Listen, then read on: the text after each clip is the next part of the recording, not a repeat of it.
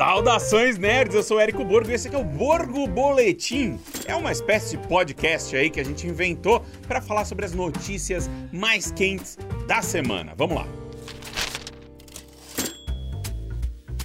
A grande notícia da semana passada foi o anúncio, né, por alguns jornalistas, de que no momento em que a greve dos roteiristas acabou, a Marvel começou a se reunir, quase em caráter de urgência aí, com roteiristas para retomar aí o seu MCU, Marvel Cinematic Universe, né, e entender aonde eles vão levar os X-Men, o que que eles vão fazer com os X-Men. Quando eu olho isso, quando eu ouço isso, né, que os caras estão correndo, falando com um monte de gente e tal, e que vão passar aí uns meses decidindo quem vai ser o grande arquiteto aí essa reintrodução dos X-Men no cinema, eu imagino o seguinte, né? Os caras devem estar muito preocupados aí com as bilheterias, com as coisas que estão acontecendo, né? Com, o MCU e tal. E, e os X-Men, eles podem ser uma tremenda saída, um tremendo momento de reinício pro MCU. Tanto que eles estão, né? Criando, a gente sabe que vem aí, vem pela frente a Guerras Secretas, né? Que vai ser muito provavelmente um grande momento de reinício. A gente está imaginando isso devido aos quadrinhos, você não ia dar o nome de Guerras Secretas para algo que não é um, um, reinício, né? Afinal de contas, a Guerra Secretas da década de 80, ela não foi um, um reinício, mas ela foi muito importante editorialmente. E a, a Guerra Secretas 2, né? A Guerra Secretas que veio depois, ela,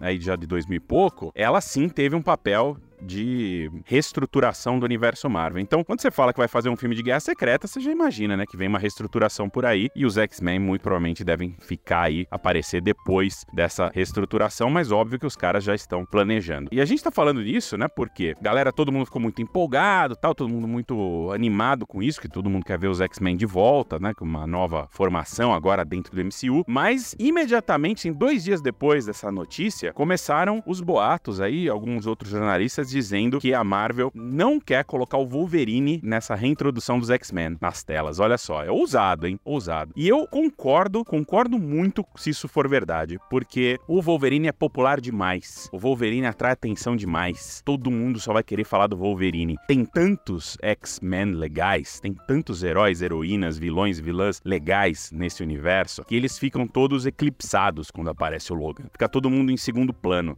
Então eu acho muito boa essa ideia de desenvolver, quem sabe, né, o Wolverine paralelamente. Tipo, dá uma série para ele, um filme só do Wolverine, uma parada assim. E segue com esses X-Men sem Wolverine e depois introduz o, o Wolverine numa, forma, numa formação mais adiante ou algo assim. Eu gosto da ideia, eu gosto bastante dessa ideia. E claro que não foi confirmado nada ainda, mas estamos de olho aqui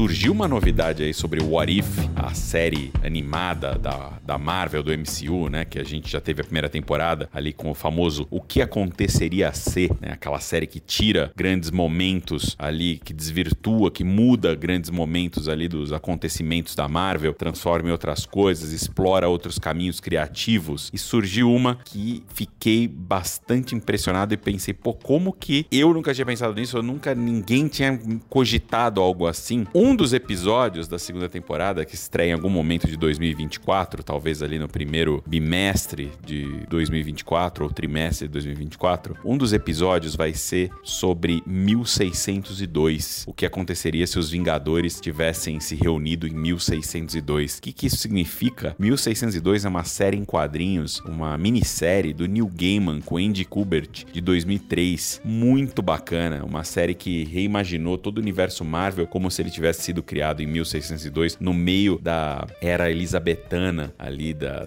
nossa, da, da, realeza britânica e tal. Eu gosto muito dessa, dessa minissérie, pelo tanto quanto ela é inventiva. E, pô, e ver isso na, ali na série do, do What If vai ser muito legal. Enfim, saíram também os outros, eu, informações sobre os outros episódios, mas não tem nada ali de, de muito assim, o que aconteceria se Happy Hogan tivesse é, salvado o Natal e outras coisas assim. Mas essa de 1602, essa aí esquentou meu coração e eu quis compartilhar aqui porque acho que deve ter muito, como eu, muitos fãs do New Gaiman aqui também empolgados com essa informação.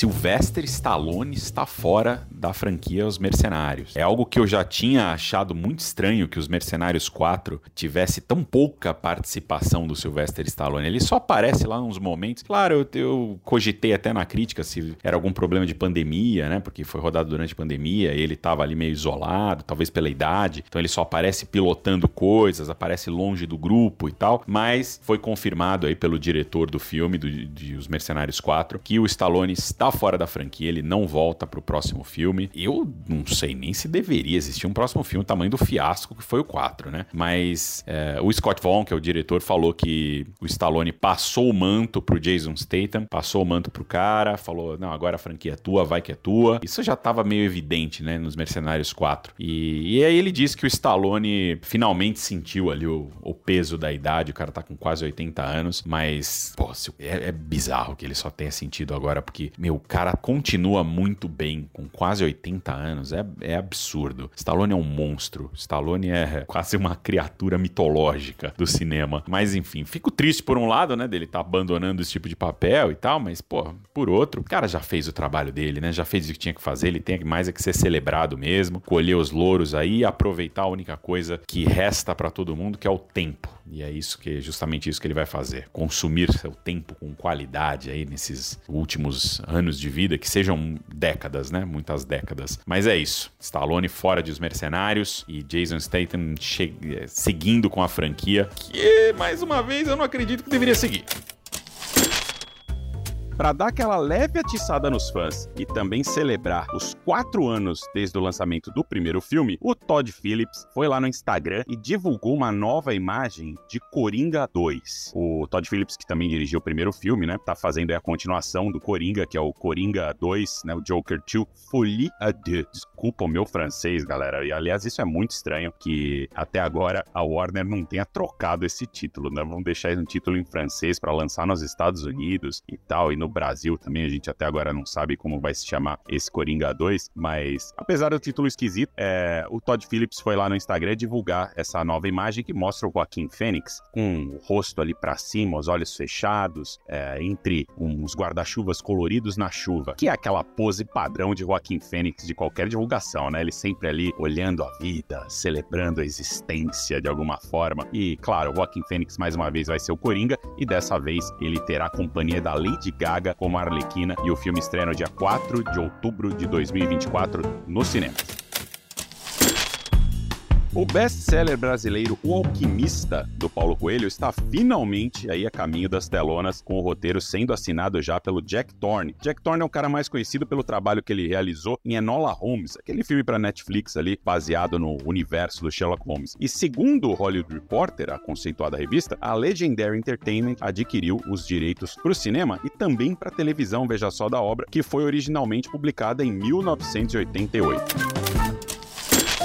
Eba, cheguei com as estreias da semana e tô feliz porque elas são legais. Não são filmes grandes assim, mas pô, já tem Denzel, né? Aí facilita. Semana passada a gente falou de Resistência, o filme protagonizado pelo John David Washington, e hoje vamos falar do grandíssimo pai. O filme O Protetor Capítulo Final é o terceiro e aparentemente último, também dirigido pelo Antoine Fuqua. Ele dirigiu muitos filmes policiais, inclusive O Maioral, Dia de Treinamento, um dos responsáveis por acabar com a minha ingenuidade social aos 9 anos de idade. E se você curte ver Denzel descendo a porrada em cara folgado, o Protetor capítulo final é para você. Só que dessa vez ele foi tentar relaxar lá na Itália, foi praticamente adotado por uma família querida lá, tranquilão, curtindo as paisagens e comendo boa comida, mas ele não aguenta, né? O famoso não aguenta ver injustiça. Aí ele se envolve com quem? Com a máfia italiana. Ou seja, duas coisas que amamos nesse filme: Denzel e máfia italiana. Sem contar que tem Dakota Fanning e o reloginho dele, né? Óbvio, sempre presente. Já a segunda estreia é um longa chamado Uma Família Extraordinária. É uma daquelas histórias que a probabilidade de você chorar é 98%. Eu vou deixar aqui os 2% para os corações de gelo. Porque conta sobre uma adolescente que tem pais com deficiência intelectual e é protagonizado pela Kierna Shipka, nossa querida Sabrina da atualidade. E caramba, ela vai lançar dois filmes no mesmo mês. Tem um terrorzinho comédia no Prime com a Julie Bowen. Esse é bem daqueles dramas leves que você ri e chora em seguida. Meu tipo de drama, tá? Porque não venho com dramas intensos que eu vou repensar minha vida inteira durante o mês. É um filme coming of age, que nada mais é que um período da vida do adolescente que ele tá se tornando adulto, decidindo e aprendendo coisas. E por essa semana é só. Boa sessão e até a próxima. Esse foi o Borgo Boletim. Deixe seus comentários aí nas redes sociais da Rúrio da Cinemark Brasil, dizendo se você gostou ou não desse formato. Enfim, eu sou Érico Borgo e até a próxima. Valeu!